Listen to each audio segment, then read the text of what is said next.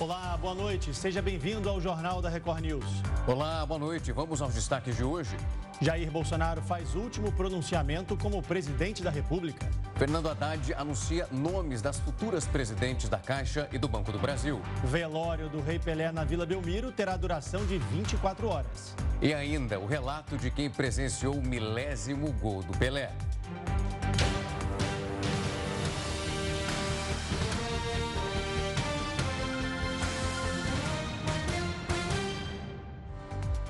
A esplanada dos ministérios está interditada desde a madrugada desta sexta-feira por causa agora dos preparativos da posse do presidente eleito Luiz Inácio Lula da Silva. O repórter Matheus Escavazini está lá em Brasília e tem os detalhes dessa movimentação toda. Boa noite para você, Matheus.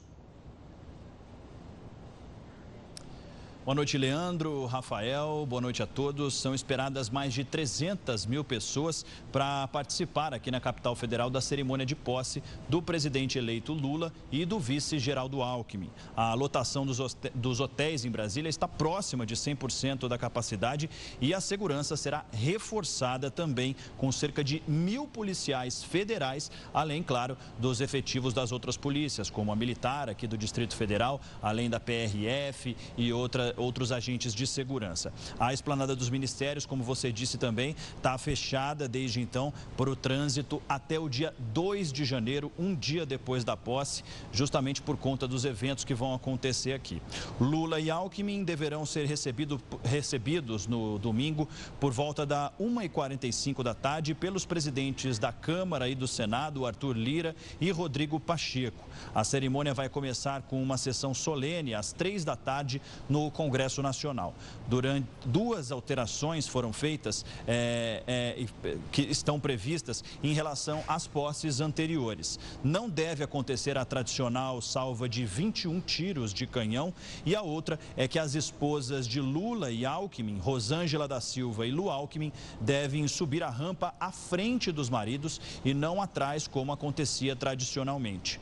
Mas antes de tudo isso, o evento já estará acontecendo do lado de fora com apresentações musicais e culturais a partir das 10 horas da manhã. As apresentações serão suspensas entre uma e meia da tarde e serão retomadas às seis e meia da tarde para que durante esse intervalo seja transmitida a posse presidencial. Os shows devem virar a madrugada. Rafael, Leandro. Danças específicas aí para essa noite, né? Verdade. Obrigado, Matheus Scavazini, falando ao vivo de Brasília. O futuro ministro da Fazenda, Fernando Haddad, anunciou que duas mulheres vão presidir a Caixa Econômica Federal e o Banco do Brasil. De acordo com o futuro ministro, Rita Serrano será a nova presidente da Caixa Econômica Federal, enquanto Tarciana Medeiros vai comandar o Banco do Brasil. Maria Rita Serrano é funcionária da Caixa desde 1989 e exerceu diversas funções na empresa. Desde 2014, é conselheira eleita pelos empregados no Conselho de Administração da Caixa e, mais recentemente, passou a coordenar o Comitê Nacional em Defesa das Empresas Públicas. Já Tarciana Medeiros está no Banco do Brasil desde 2000 e é gerente executiva desde 2019.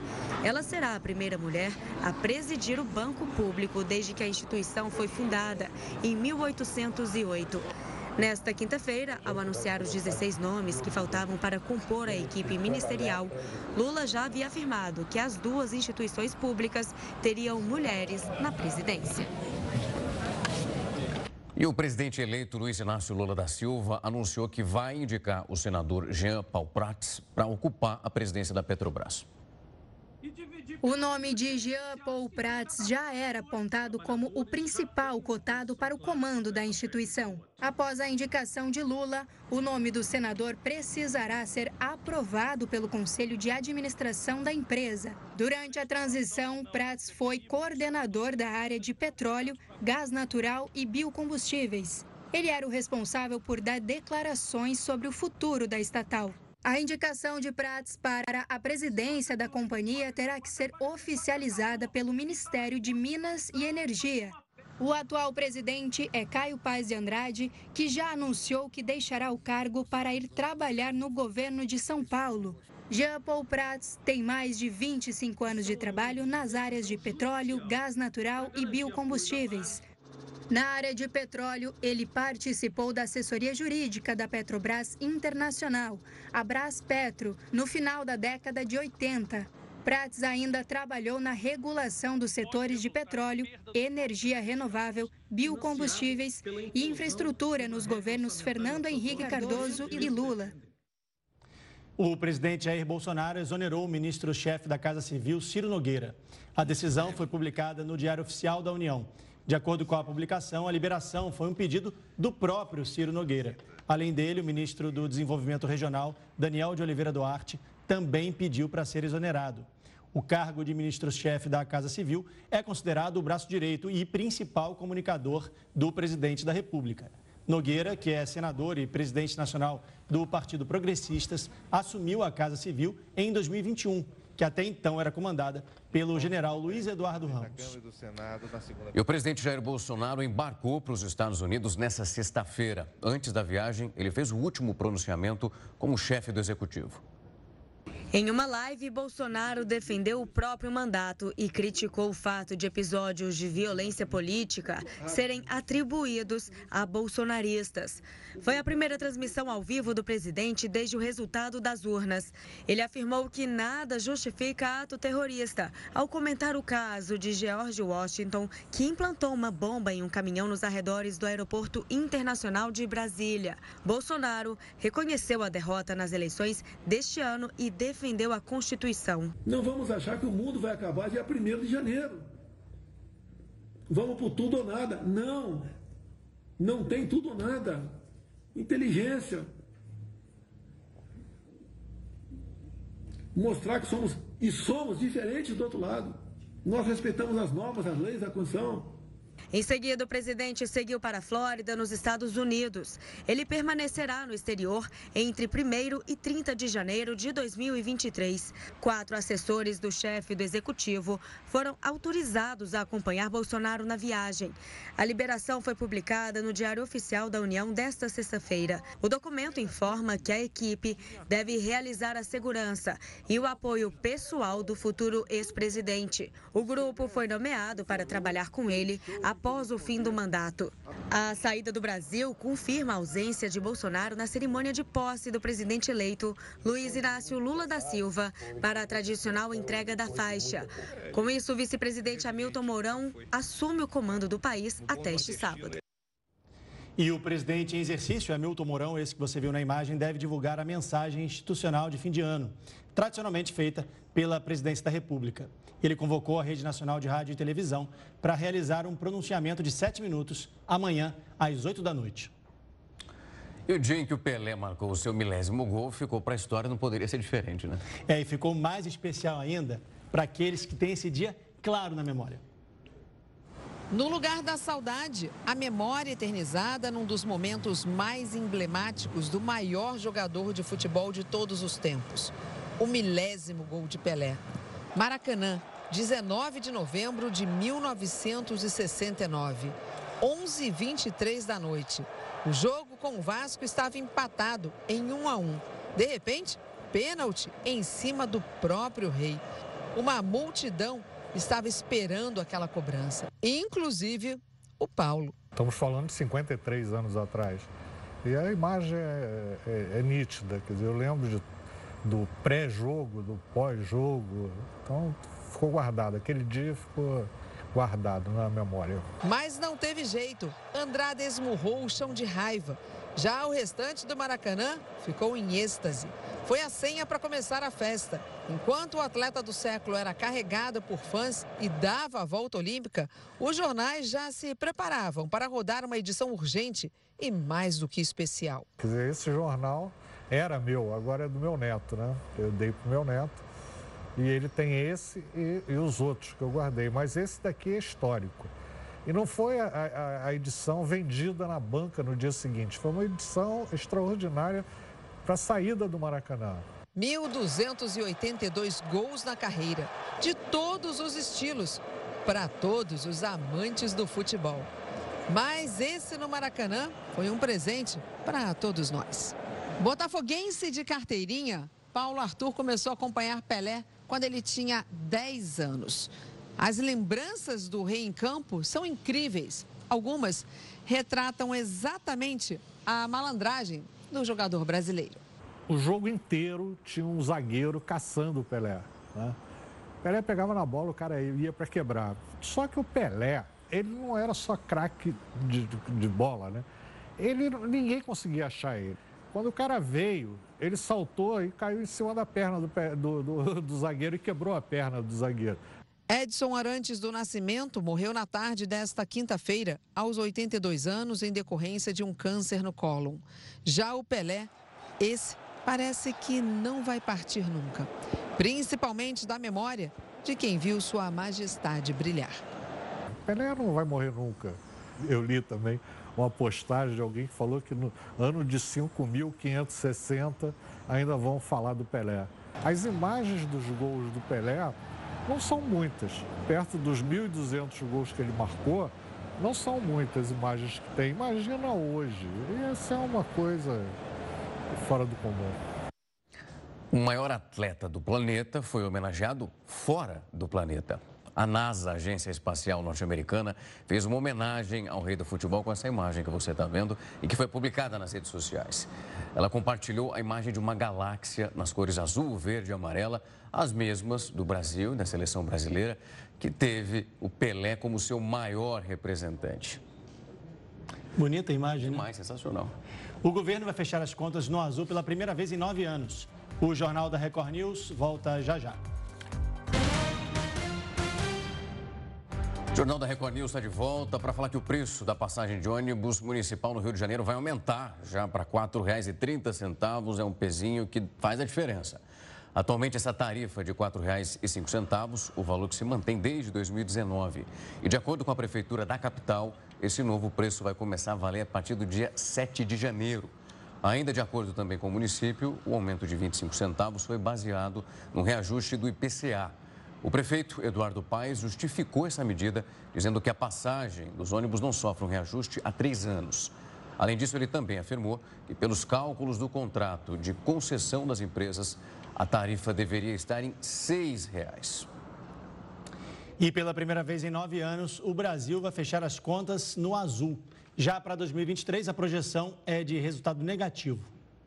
O governo brasileiro vai encerrar o ano de 2022 com um resultado primário positivo. Isso significa superávit das contas do Tesouro Nacional, Previdência Social e Banco Central. Essa é a primeira vez que o governo fecha o ano com as contas no azul desde 2013. A estimativa do Tesouro Nacional é que o saldo positivo corresponda a 0,4% do PIB. Já para o ano que vem, a projeção é de um resultado negativo correspondente a pouco mais de 1% do PIB nas contas do governo. O equilíbrio financeiro deve ser alcançado novamente apenas em 2026.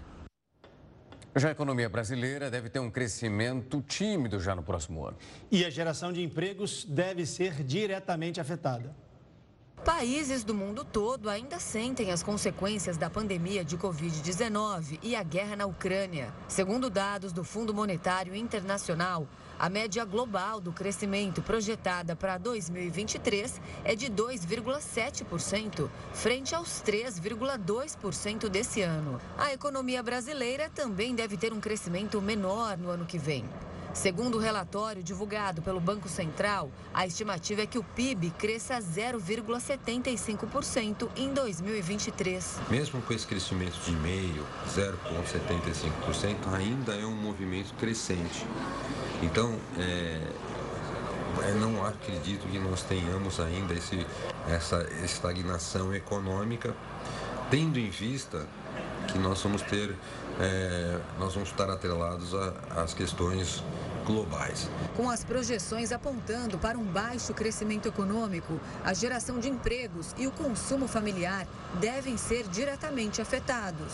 Quando você tem essa, esse freio dessas atividades econômicas praticamente deixando de investir, automaticamente reduz, reduz muito é, a questão de geração de emprego.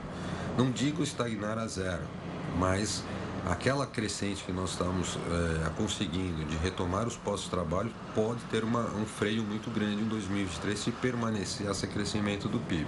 Por outro lado, a esperança vem da construção civil. Entre março de 2020 e maio deste ano, o setor criou mais de 430 mil vagas de emprego com carteira assinada, segundo a Câmara Brasileira da Indústria da Construção.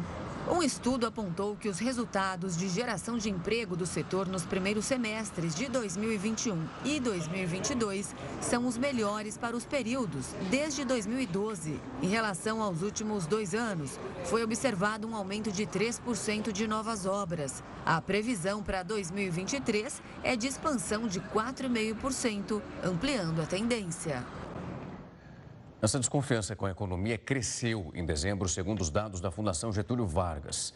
Depois de dois meses, então, de estabilidade, o indicador mede essa incerteza do mercado, subiu 0,6 pontos, ultrapassando, então, 112 pontos. Dessa forma, o índice termina o ano num nível que é considerado insatisfatório. Essa alta pode ter sido motivada pelo período de transição do governo e a incerteza com o rumo das políticas econômicas e fiscais já para o próximo ano. O velório do Pelé será organizado na Vila Belmiro, em Santos, na próxima segunda-feira e vai ter duração de 24 horas. Sobre os detalhes da cerimônia, conversamos com o Paulo Gustavo Arantes, que é advogado da família do Rei do Futebol. Paulo, boa noite para você. Seja bem-vindo aqui ao JR News. Olá, boa noite a todos. Agradeço aí o espaço e a oportunidade. Paulo, eu queria que você falasse para a gente como é que vai ser o velório. Vai ter cortejo em carro aberto? O caixão vai estar aberto para os fãs verem o Pelé? Como é que vai ser isso? Sim, a ideia inicial é que o caixão esteja aberto, né? Para essa despedida final, eu acho que o Pelé merece essa homenagem e desde o início a família não cogitou outra possibilidade senão realizar na cidade de Santos, no Santos Futebol Clube, que por sinal o presidente é, Ruedas recebeu a família, nos recebeu de uma forma muito carinhosa e está trabalhando com a gente para que essa homenagem, a homenagem ao Pelé seja eterna, tão quanto ele. Paulo, boa noite agora aqui da minha parte, Rafael. Paulo, a gente também cria uma expectativa em relação às figuras públicas, eu digo políticos, que também já mostraram interesse em ir até lá. Em relação a esse esquema de segurança que vai ser montado, isso já começa a mostrar um pouco de organização para receber essas pessoas, não só as autoridades, mas tantos e tantos fãs que vão passar por lá? Sim, sim, nós nos reunimos com a presidência do Santos e nesse momento estava todo o cerimonial do governo do estado, todas as polícias de choque, civil, militar, rodoviária, para que auxiliem a, a, todo o grupo para esse, esse cerimonial que faremos na segunda-feira, a partir das 10 horas da manhã, no Santos Futebol Clube. E o cerimonial terá 24 horas, é, vamos até terça-feira, quando às 10 horas o caixão vai se dirigir ao memorial, que é o cemitério aqui na, na cidade de Santos, para o funeral que será reservado para a família. Quanto às autoridades e as personalidades, acreditamos que sim, comparecerão, mas todo esse contato está sendo feito direto com a, com a, com a assessoria de imprensa do Santos, junto com a polícia, que está auxiliando para todo esse, esse trajeto dessas pessoas até a Vila Belmiro. Paulo, para os fãs poderem ver o Pelé, se despedir do Pelé, o esquema vai ser como foi feito com o Maradona? Aquela fila, a pessoa passa pelo caixão, não pode parar. Queria que você explicasse um pouco para quem está assistindo a gente e quer ir lá se despedir do rei do futebol.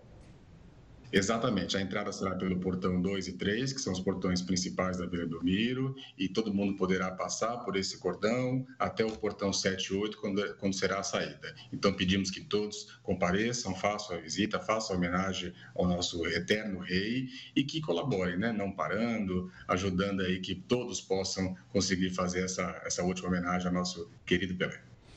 Paulo, tem um ponto que acho que acredito que vocês também estão lidando com muito cuidado, que é envolvendo a mãe do Pelé. O cortejo vai passar próximo à casa onde ela está, então a gente já imagina a movimentação que gera ali. Nas entrevistas que foram dadas, por enquanto não há informação se ela já recebeu essa notícia devido ao estado de saúde. A gente está falando de uma senhora de 100 anos. Como vocês estão trabalhando para evitar que algo ali, um tumulto aconteça próximo à casa da Celeste? Sim, a Dona Celeste completou 100 anos, né, este ano, então nós estamos, é, lógico que a presença dela é, no cerimonial não será possível, mas nós estamos tomando esse cuidado de ter essa, essa homenagem, essa, esse ato simbólico do, do Pelé passar pelo, pela Avenida é, do Canal 6, pela Avenida da Praia, fazendo essa despedida é, honrosa para a mãe dele, que tanto contribuiu para que o Pelé, para que o Edson se tornasse o Pelé. Então, essa homenagem do Pelé para a mãe, da, do Pelé para com a família, a gente não poderia deixar de, de, de realizar essa despedida do rei. Agora, Paulo, eu fiz plantão lá no hospital onde o Pelé estava internado vários dias. O hospital divulgou um boletim no, dia, no, último dia 21 e até o dia da morte não houve a divulgação de um outro boletim. Então a gente ficou ali na porta do hospital, acompanhando, esperando sair alguma informação, mas não tinha muita informação sobre ele. Eu queria que você me contasse como é que foram, foram os últimos dias do Pelé, o que, que ele dizia no quarto, como é que estava o clima dentro do quarto com ele, se ele estava é, alegre, se ele já tinha aceitado aquilo ali, aquela situação crítica. Queria que você contasse um pouco para a gente dos últimos dias do Pelé. Olha, o Pelé estava consciente e estava tranquilo. Eu acho que ele estava sereno, é, como é, foi o Pelé nesses 10 anos que ele passou por todos esses procedimentos, desde é, da prótese, depois da próstata, depois do câncer. Eu que sou trabalho há 25 anos com Pelé, sou mais do que um advogado, sou, sou um amigo. É, eu posso te garantir que nesses 10 anos, em todos os tratamentos que ele passou, eu nunca vi o Pelé reclamar. Nunca, em nenhum momento, nem de dor, nem de nada. E sempre grato por Deus, por tudo que ele recebeu é, em vida. Então, ele estava assim, ele estava sereno, é, um dia de cada vez, e no momento que, a, que os médicos perceberam que seria inevitável uh, chegar esse dia da despedida, a, a, a família é, se reuniu, se fortaleceu e ficou junto com ele até o último momento. Paulo, eu quero justamente pegar esse ponto que você traz para a gente, porque o posicionamento da família foi muito importante nesse ponto. Alguns fãs tiraram algumas críticas, considero algumas encabidas, porque é um momento muito delicado para cada um deles e é um momento de muita parcimônia, porque esse posicionamento de passar as mensagens, o que chega ao público, tem que ser feito de fato pelos entes mais queridos. Como que foi essa relação de vocês para tentar lidar ao mesmo tempo ali com esse carinho dos fãs, exigindo por respostas aquilo que estava acontecendo e conseguir conciliar com os desejos da família para respeito e verificar aquilo que poderia ser noticiado. Olha, o Pelé não é da era da internet, né? Então, mas na vida dele ele foi muito sempre transparente. Ele sempre, apesar da gente ter uma estrutura no escritório, ele nunca teve uma assessoria de imprensa é, que falasse oficialmente. Ele gostava dele falar. Então, eu acho que quando a internet chegou na vida do Pelé, a, a própria as redes sociais do Pelé, tudo que a gente posta sempre passou por ele. Ele sempre é, concordava, pedia para mudar o texto, gostei dessa foto, não gostei dessa. Na pandemia ele fazia lives. Então, eu acho que a família fez foi continuar essa proximidade dos fãs, dos seguidores com o Pelé. Então, eu acho que sempre foi é, transmitido de uma maneira muito tranquila a situação que o Pelé enfrentava dentro do hospital e o amor que ele recebia da família e dos fãs. Então, eu acho que tudo que a família fez é, em transmitir a, a, situação do Pelé na, na, na, rede social foi no limite do que devia ser transmitido, em consideração aos fãs e, e, e aos seguidores dele na rede social. Agora, Paulo, você que além de advogado é amigo, como você falou aí, Queria que você contasse um pouco para a gente como é que foi essa visita dos netos, filhos da Sandra, ao Pelé nos últimos dias antes do Pelé morrer. A gente sabe que o Pelé vem sofrendo duras críticas na internet por conta daquela, daquela briga judicial para reconhecer a paternidade da filha, que ele só reconheceu depois que ela morreu, a Sandra, que morreu de câncer em 2006, e agora ele recebeu os netos. E pela foto que a gente viu, ele tinha uma boa relação com esses netos. Me pareceu, uh, Paulo, queria que você falasse a sua opinião, que ele estava tentando uh, demonstrar que estava se redimindo de algum erro que ele cometeu no passado em relação a essa filha. Você sentiu a mesma coisa? Olha, eu acho que é, é, a ordem natural da vida, né? É, as coisas acontecem como tem que acontecer. É, os meninos já são maiores de idade é, e mesmo antes eles tiveram contato na casa da Dona Celeste com a Dona Lúcia, irmã do Pelé. A Dona Lúcia sempre foi muito presente é, nessa conversa com eles, com a Sandra, com a mãe da Sandra, né? Então eu acho que é, a, a, história muitas vezes fora da realidade, né? Fora da, da vida ali da família pode parecer de um jeito, né? Então eu acho que a, a, a ida deles ao hospital, a despedida do avô, a, ao comparecimento, ao perdão, chame como for, né? Eu acho isso que mostra que eles, que são os personagens, né, dessa crítica que gira em torno do Pelé, eles estão dizendo: nós estamos aqui, nós estamos tranquilos, nós estamos unidos, nós estamos trocando essa energia. Então eu acho que isso trouxe uma outra realidade para essa história né? Que eu acho que não tem nem o, tem o lado A, o lado B e, e a verdade. Então eu acho que nada mais agora importa do passado. O que importa é o presente e o futuro. Que a família está unida, que os netos compareceram e que teve uma troca de amor e de alegria naquele momento. Paulo, em relação às últimas celebrações, a gente vai acompanhar esse rito a partir da próxima segunda-feira e algumas informações já foram divulgadas, inclusive o lóculo para onde vai ser levado o caixão do Pelé, depois das últimas homenagens, que foi uma escolha inclusive dele, de escolher o nono andar para fazer uma homenagem ao pai, que usava a camisa 9 ainda quando jogador. Esse rito foi planejado junto com ele durante esse processo, já há também uma atuação mais da família. Teve um outro, um último pedido que tenha sido deixado por ele antes de ter um avanço mais significativo do quadro? Não, não. Na realidade, é, eu acho que o Pelé, ele sempre, ele nunca lidou muito bem é, com a morte. Eu acho que ele nunca, nós nunca é, paramos para falar sobre isso. Depois da, da, partida dele, depois do adeus dele, eu acho que o fato de, de, dessa, desse sinônimo de eterno, né? Eu acho que ele é, respirava isso literalmente, acreditando nessa eternidade. Então ele vivia o hoje, o agora, o presente, e, e pouco a gente falava sobre pós-morte. A questão do memorial é que o, o, o Pepe Altitude, a família Altitude, que são donos do memorial, são, eram muito amigos do Pelé.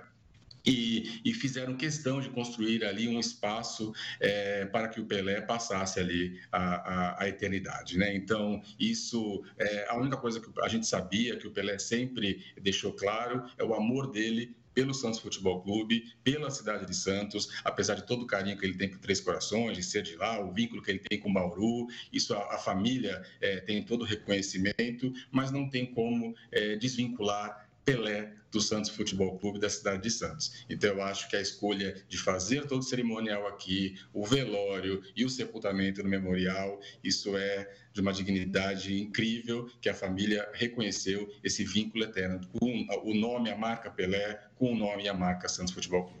Paulo, só uma perguntinha antes de encerrar. Que horas o corpo sai para o velório? Ah, então, o velório começa na segunda-feira, às 10 da manhã, ah, e ele vai ser de período de 24 horas até terça-feira, às 10 da manhã, quando o padre Xavier, que é um padre local da cidade de Santos, muito amigo da família, muito amigo da Dona Celeste, do Pelé, fará uma oração é, no Santos Futebol Clube e sairá o caixão no cortejo, no carro aberto, às 10 horas da manhã, em direção ao, ao memorial.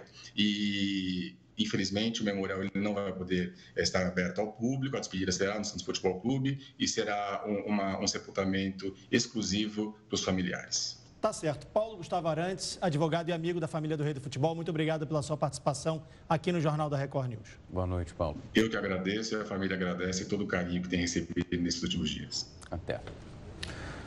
A OMS aponta que casos de Covid-19 e varíola dos macacos devem cair significativamente já em 2023. O Jornal da Record News volta já. Os bombeiros e também a Polícia Militar montaram um esquema de segurança todo especial para o cortejo do Repelé, que seria feito de São, que vai ser feito, melhor dizendo, de São Paulo até a cidade de Santos. Quem tem os detalhes ao vivo sobre esse esquema especial montado o repórter Tiago Gardinali. Boa noite para você, Tiago. Olá, Rafael, boa noite a você, ao Estoliar, a todos que acompanham o JR News. Um grande esquema está sendo montado para o traslado do corpo do Pelé na madrugada de domingo para segunda-feira. Nas primeiras horas da segunda-feira, o corpo sairá do, do Hospital Albert Einstein, no bairro do Morumbi, aqui em São Paulo, e seguirá para Santos através da rodovia dos imigrantes. Para isso, diversos batalhões da Polícia Militar foram acionados. Haverá também a utilização dos helicópteros Águia da Polícia Militar, oficiais eh, de rota e durante todo o trajeto, os homens do batalhão do choque que estarão ao redor do veículo que fará o transporte do corpo de Pelé de São Paulo até Santos. Também haverá um reforço na segurança ao redor do aeroporto de Congonhas, por onde devem chegar muitas autoridades que participarão da despedida do rei do futebol.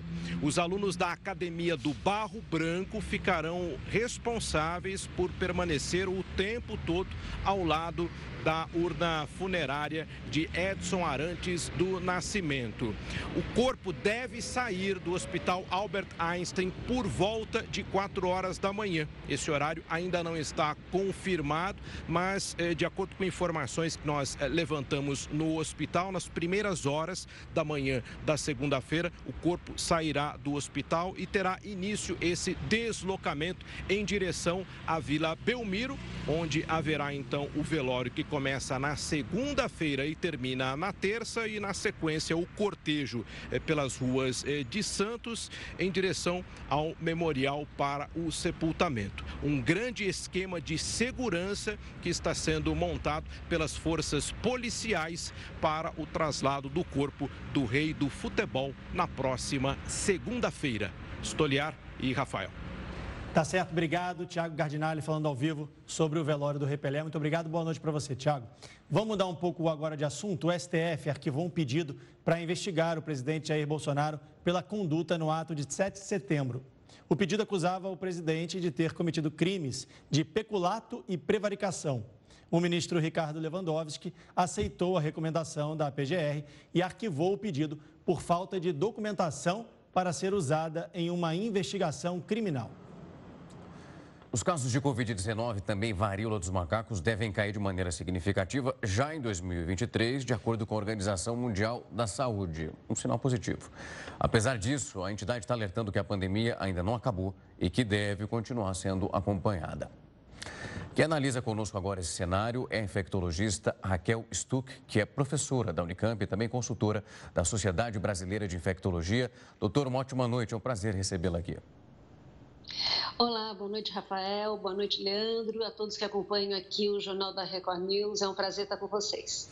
Doutor, eu tenho que começar pela China, porque a gente tem uma mudança muito significativa. E se essa ideia de 2023 nós teríamos um cenário mais positivo, esse final de ano talvez eu queria saber, usando o seu conhecimento, se os casos que foram registrados por lá ainda continuam, pode mudar o panorama. É, infelizmente, essa projeção que a Organização Mundial uh, da Saúde fez de uma redução dos casos em 2023 foi uh, dias antes ah, desta ah, descontrole né, dos casos na China, a partir do momento que, de uma forma desorganizada, eles abriram mão da política de Covid zero. Ah, então, a partir deste momento, quando nós temos um número absurdo né, de casos de Covid na China, com a possibilidade de novas variantes surgirem, eu acho que esta previsão ela se torna um pouco prematura da Organização Mundial de Saúde. Nós temos que esperar aí três, quatro quatro semanas para ver qual será o impacto no mundo de, todo, de tudo que está acontecendo em relação à Covid na China neste momento. Doutor, aqui é o Leandro falando. O Hans Kugli, que é o diretor da OMS, da Organização Mundial da Saúde na Europa, disse que está otimista para a redução da Covid-19 e também da varíola dos macacos lá na Europa para 2023, mas pediu para os países, todos os países do mundo, adotarem a abordagem bidirecional. Queria que a senhora explicasse para a gente o que é isso para a gente poder entender, para quem está assistindo entender também?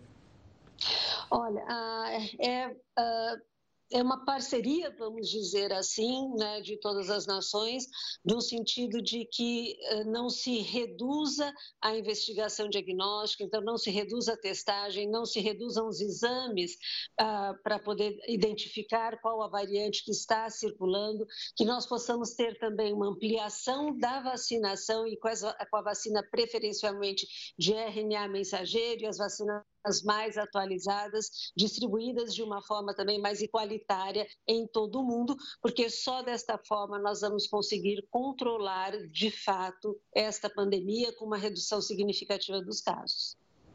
Doutora, quando a gente olha agora envolvendo a varíola dos macacos, já está uma variação em relação até do nome, que ficou muito estigmatizado, conhecido já como Mpox. Nós percebemos os esforços que foram feitos aqui no Brasil e no mundo. Nunca chegamos perto ao que passamos com o coronavírus em relação a um movimento pandêmico, mas muito se falava de algo específico e que pudesse trazer proteção, principalmente para os grupos que são mais vulneráveis. Algumas vacinas foram aplicadas nos Estados Unidos. Eu queria entender da senhora o que a gente pode esperar para o ano de 2020 2023, não só para o mundo, para as regiões mais afetadas, mas o que é disponível hoje aqui no Brasil em relação ao início disso tudo? Bom, nós temos em alguns países, principalmente né, nos países mais desenvolvidos do hemisfério norte, a disponibilidade da vacina, que é indicada para grupos que têm maior risco de exposição a mpox, ah, e que eh, com campanhas de vacinação que já há quatro, cinco meses né, foram instituídas e com uma boa adesão desta população à vacinação, principalmente eh, nos Estados Unidos, onde a gente tem as notícias mais recentes, inclusive. E com, e com a adesão da vacinação, um bom controle da doença, uma redução significativa. O mesmo acontece eh, na Europa. Infelizmente, o acesso à vacina, ela, ela não foi uh, de uma maneira também, assim como a Covid, a Mpox também não foi igualitária. Então, os países africanos e que sofrem já né, há décadas com esta doença, eles ainda não têm acesso à vacinação em massa, assim como também a medicação antiviral, que é usado para os pacientes né, com quadros mais graves, então aqueles até que são internados, com, uh, em função de quadros graves da MPOX, o acesso também ele é quase que garantido e muito fácil no país, nos países mais desenvolvidos e ainda com grande dificuldade nos países africanos e nós aqui também, quer dizer, nós temos a notícia de termos recebido a vacina né, uh, contra a MPOX aqui no Brasil, alguns centros seriam responsáveis por aplicação desta vacina, hoje ainda fiz uma pesquisa entre colegas, ninguém sabe muito bem uh, se já começou, parece que não, essas vacinas ainda estão no Ministério da Saúde, então é algo para o próximo governo, já em janeiro, dar né, um planejamento adequado ou uma resposta do que será feito, assim como também uma maior aquisição do antiviral para que os casos graves possam se beneficiar desta medicação. Hoje ainda é muito difícil e o estoque estava bem reduzido, então a compra de novas, uh, né, de nova remessa aí do antiviral será importante, ainda que uh, nós já estamos com uma redução muito significativa dos casos de uh, mpox aqui no Brasil, felizmente. A senhora fala em redução, a OMS também prevê uma redução tanto nos casos de mpox e também da Covid-19 para 2023. Mas no Brasil, muita gente ainda não se vacinou. E a gente pode ver nas ruas, nos shoppings, enfim, nos lugares fechados, tem muita gente também que não usa mais máscara. A senhora concorda com essa uh, previsão da OMS? Olha, eu concordo, eu concordava até a gente começar a ter uh, milhões de casos na China, porque uh, ter muitos casos na China e tudo na China né, se multiplica por zilhões, eu costumo dizer, uh, nós temos o risco de novas variantes e novas variantes podem vir a desafiar né, a vacina. O que é desafiar a vacina? A vacina não tem mais a capacidade de proteção contra as formas graves, pode vir desafiar né, as medicações antivirais contra a Covid. Então, é um cenário que ainda nos preocupa. Na nossa realidade aqui no Brasil, o que nós vemos? Nós observamos nas últimas semanas um aumento do número de casos, um aumento das internações. Estamos uh, com uma média aí de 130, 150 óbitos por dia já foi muito pior? Foi, mas 150 é um avião de médio porte que cai todo dia de gente morrendo de uma doença que a gente pode prevenir. Como a gente previne forma grave da doença com a vacinação? Então, é importante que as pessoas, né, quem não começou a fazer a vacinação, que o faça, quem não está com as doses atualizadas, hoje todo mundo acima de 18 anos é para ter quatro doses, temos a aprovação e a liberação agora das vacinas para acima de seis meses meses de idade, a terceira dose para os adolescentes. Então, é importante que todos procurem a unidade básica, porque é a vacinação que vai diminuir o risco de formas graves da doença. Então, isso é extremamente importante neste momento e nós temos grande preocupação aqui no Brasil, mesmo com as variantes que nós temos neste momento. E apesar das vacinas que nós temos hoje aqui no Brasil terem sido elaboradas né, ou produzidas lá para as variantes antigas, elas ainda são capazes de prevenir forma grave da doença. E este foi o objetivo até inicial da vacina, não era prevenir infecção leve, era prevenir morte. E nisso as vacinas ainda elas são muito competentes para fazer. Então, cada um de nós deve assumir o seu papel, a sua responsabilidade de estar se vacinando, que é uma proteção individual e da coletividade. E além disso, aquelas pessoas que a gente sabe que têm um risco de adoecimento mais grave, devem ficar atentas ao autocuidado e onde né, a pessoa já sabe que tem um risco maior de transmissão de Covid, lugar fechado, muita gente, todo mundo conversando, use máscara, principalmente se você tem mais de 60 anos ou mais de 70 anos, se tem mais de duas comorbidades, o que, que é isso? Ah, eu sou diabético e sou obeso. Ah, eu sou hipertenso e sou diabético. Então, essas pessoas devem né, manter o uso de máscara nesses locais com maior risco de adquirir a doença. Doutora, quando a gente olha para esse número de casos que continuam chegando da China, que é exorbitante em relação àquilo que a gente vem comparando com outros países, e nesse momento que nós estamos da pandemia, Hoje, a imprensa americana começou a repercutir a chegada dos chineses e como eles vão adotar um programa para conseguir, naquele momento, na chegada, fazer o exame e verificar, fazer um estudo para saber se alguma nova variante é localizada. Eu acredito que o grande medo é uma super variante aparecer, olhando para tudo que nós já passamos e nenhuma vacina ser capaz de segurar tudo isso. Só que quando nós temos um país ali, só os Estados Unidos, pelo menos divulgado, esse tipo de ato que é importante qual é o grau dessa importância, sabendo que as pessoas continuam chegando em outros pontos do mundo? Olha, Rafael, eu vejo do seguinte modo. Primeiro, que nós sabemos hoje que quando uma nova variante ela aparece e quando ela tem um grande poder de transmissão, quer dizer, ela se transmite muito mais facilmente do que outras variantes, uh, ela vai chegar em todos os locais, em todos os países. Né? O que vai depender uh, muito se ela vai poder causar mais doença numa quantidade maior ou menor é o, qual a capacidade da vacina de bloquear né, este vírus. Ah, essas medidas de bloqueio, de realização de PCR e exigir quarentena, por exemplo, né, nos países, na chegada, por exemplo, agora dos chineses, como Estados Unidos e alguns países da Europa estão vão começar a fazer a partir agora do início de janeiro, é uma medida que primeiro eu questiono se ela é efetiva. Eu considero que não. Né? Você, com isso, você acaba só retardando a chegada dessa nova variante, se, se este retardo for importante para você fazer um planejamento seu de saúde, porque a nova variante chegará. Segundo, que de qual, mesmo que fosse uma medida efetiva, ela já é tardia. Né? A gente vai demorar mais uma semana uh, de um, uh, né, com a doença já acontecendo de forma descontrolada até na China, já completando três semanas semanas. Então, eu acho que é uma medida que ela está fora de tempo até para acontecer e com uma efetividade muito pequena. Agora, é importante testar no sentido de que eu vou testar para saber que variante que está chegando. Não seria exatamente para isolar uma quarentena nem nada disso. Doutora, foi um prazer recebê-la aqui para entender o que é possível esperar para 2023 e os principais passos que podemos acompanhar a partir de agora. Uma ótima noite. Muito obrigada e desejo um ótimo ano para vocês, para todos que nos acompanham, com muita saúde e que seja um 2023 mais leve.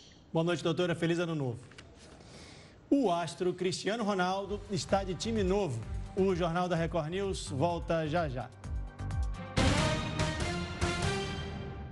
O JR News está de volta para falar que um comitê da Câmara dos Deputados dos Estados Unidos divulgou seis anos de declarações fiscais do ex-presidente Donald Trump.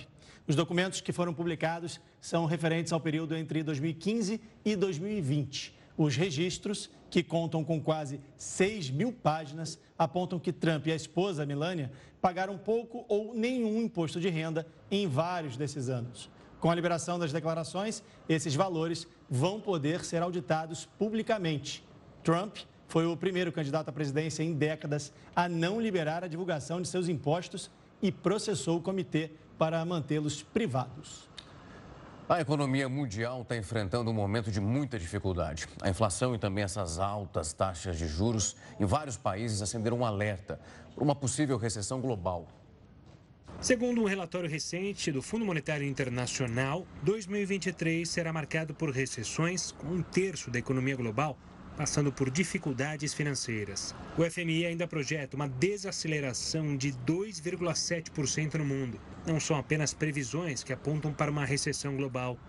Episódios passados mostram que o cenário atual não é favorável. Um estudo da Universidade de Harvard mostrou que desde 1955, todas as vezes em que a taxa de inflação de um país esteve acima de 4% e o desemprego abaixo de 5%, uma recessão global aconteceu em no máximo dois anos. Atualmente, essa é a situação de uma das maiores economias do mundo, os Estados Unidos, onde o índice de desemprego atingiu 3,7%, enquanto a inflação chegou a passar dos 9%, maior nível em 40 anos. Um levantamento da Associação Nacional de Economia Empresarial, que contou com a participação de 51 especialistas, indicou que há mais de 50% de chance de acontecer uma recessão no país em 2023. É difícil você falar que um país está em recessão o mercado de trabalho superacrescido e o salário aumentando. Mas com o aumento da taxa de juros, estava praticamente zero no começo do ano e já vai para 5, isso vai causar uma forte desaceleração e é possível que você tenha novamente dois trimestres com PIB negativo nos Estados Unidos. Você está vendo que o consumo das famílias continua crescendo, mas crescendo menos. Se o consumo das famílias cai, é bem provável que os Estados Unidos entrem em recessão. Na Europa, a situação também preocupa. No início do mês, um dos principais índices financeiros do mundo, que abriga economias como Alemanha e Reino Unido, fechou em queda de 0,58%. Entre as ações que mais influenciaram no resultado estavam tecnologia da informação, que caiu 1,6%, e o setor de saúde, que registrou queda de 1,2%. Além disso, outros índices das bolsas de países europeus também não tiveram bons números. Em Londres, o recuo foi de 0,61%. Em Frankfurt, na Alemanha, de 0,72%. E em Milão, de 1,15%. Então fica a pergunta para o Banco Central Europeu: que taxa de juros ele vai adotar para trazer todos para uma inflação de 2%. Veja, alguns países pedem taxas de juros bem mais altas, outros pedem uma taxa de juros não tão alta. Então, a, Europa, o que está sofrendo é um choque macroeconômico assimétrico, ou seja, país que tem uma inflação de 6% e outro com uma de 22%.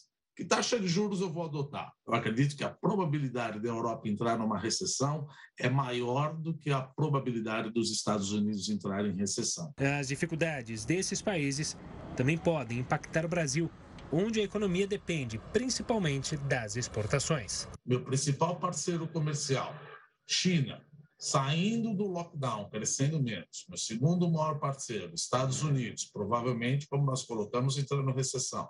Meu terceiro maior país, o conjunto de países, União Europeia, também como nós falamos em recessão. E Argentina, com uma inflação de 100%, com uma depreciação cambial, todo isso daí, ou seja, meus principais parceiros econômicos estão com problemas. O meu comprador está sofrendo recessão, então ele não vai comprar tanto quanto compraria se ele estivesse com uma economia pujante. A Rússia vai conceder vantagens para os militares que estão nos territórios ucranianos. O Kremlin informou que os soldados e oficiais do país que estão nos territórios anexados pelo governo russo não vão ter a obrigação de declarar renda ao Tesouro. Os benefícios também são válidos para as esposas e filhos menores de idade dos combatentes. Um decreto do presidente Vladimir Putin já tinha informado que membros dos serviços de segurança não vão precisar dar informações sobre seus rendimentos, despesas e bens. Todos os soldados que estão ou já estiveram na Ucrânia desde que a ofensiva começou em fevereiro desse ano vão se beneficiar da medida. E o ex-campeão mundial de kickboxing, Andrew Tate, que se envolveu numa polêmica com a ativista Greta Thunberg, foi detido na Romênia. Ele é investigado por tráfico humano e abuso sexual. O irmão do atleta também foi preso na operação. Os dois foram encontrados em Bucareste, capital do país. Segundo a Agência de Combate ao Crime Organizado e Terrorismo da Romênia, o grupo-alvo da ação da polícia é suspeito de recrutar, abrigar e explorar mulheres que eram forçadas a criar conteúdo pornográfico. Conhecido por opiniões controversas por propagar discurso de ódio, Tate chegou a ser banido do Twitter em 2017, mas retornou à rede social quando Elon Musk assumiu o comando da empresa. A prisão acontece dias depois de o lutador entrar em uma discussão com a ativista climática Greta Thunberg na plataforma.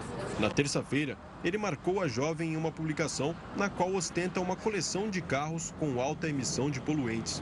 Greta rebateu Tate com um tweet que teve mais de 3 milhões de curtidas na quarta, o ex-campeão mundial respondeu à mensagem da ativista com um vídeo em que aparece diante de uma pilha de caixas de pizza.